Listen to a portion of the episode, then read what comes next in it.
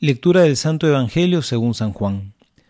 En aquel tiempo dijo Jesús a sus discípulos, Les aseguro que todo lo que pidan al Padre, Él se lo concederá en mi nombre. Hasta ahora no han pedido nada en mi nombre. Pidan y recibirán, y tendrán una alegría que será perfecta. Les he dicho todo esto por medio de parábolas.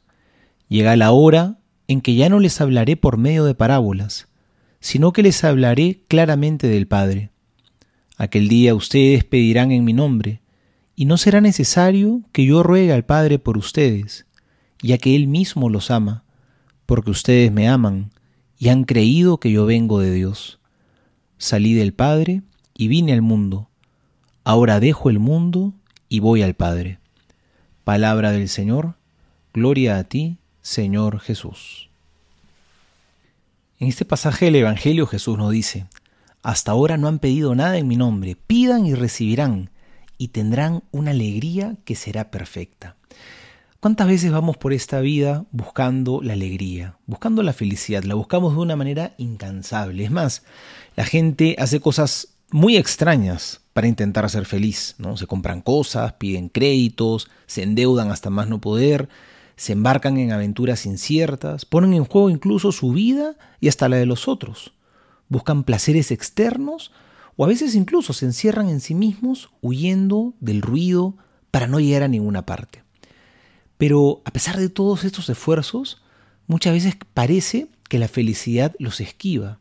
Siempre como que apetecemos y anhelamos más la felicidad, la queremos más, la buscamos más, pero a veces uno puede sentir que la tiene cada vez más lejos. Lo que nos deja satisfechos parece que dura poco, y a veces podemos sentir que la infelicidad se asienta cómodamente en nuestro corazón.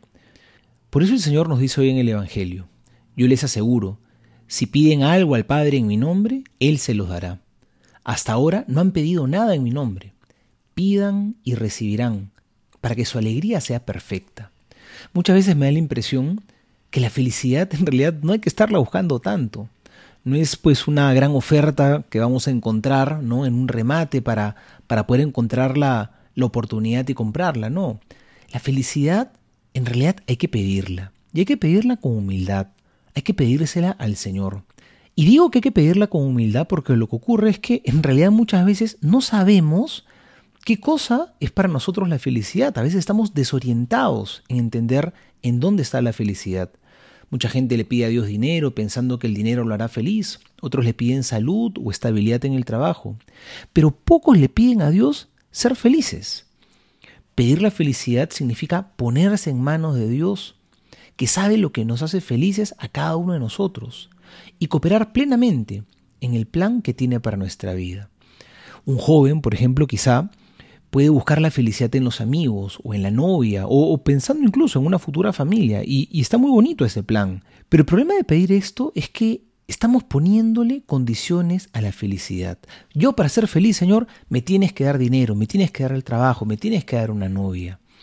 A veces pensamos que Dios nos tiene que dar la felicidad a nuestra manera. Pero a veces la felicidad que Dios tiene para nosotros es más grande de lo que nos imaginamos. Pero a través de un camino distinto al que hemos pensado. Pidámosle a Dios, Señor, ayúdame a ser feliz, no mi manera, sino la tuya. Ayúdame a pedirte siempre con valentía, con coraje, con confianza, que si bien quizá no me complacerá según el camino que yo quisiera, nunca me vas a dejar con las manos vacías. Soy el Padre Juan José Paniagua y les doy a todos mi bendición en el nombre del Padre y del Hijo y del Espíritu Santo. Amén.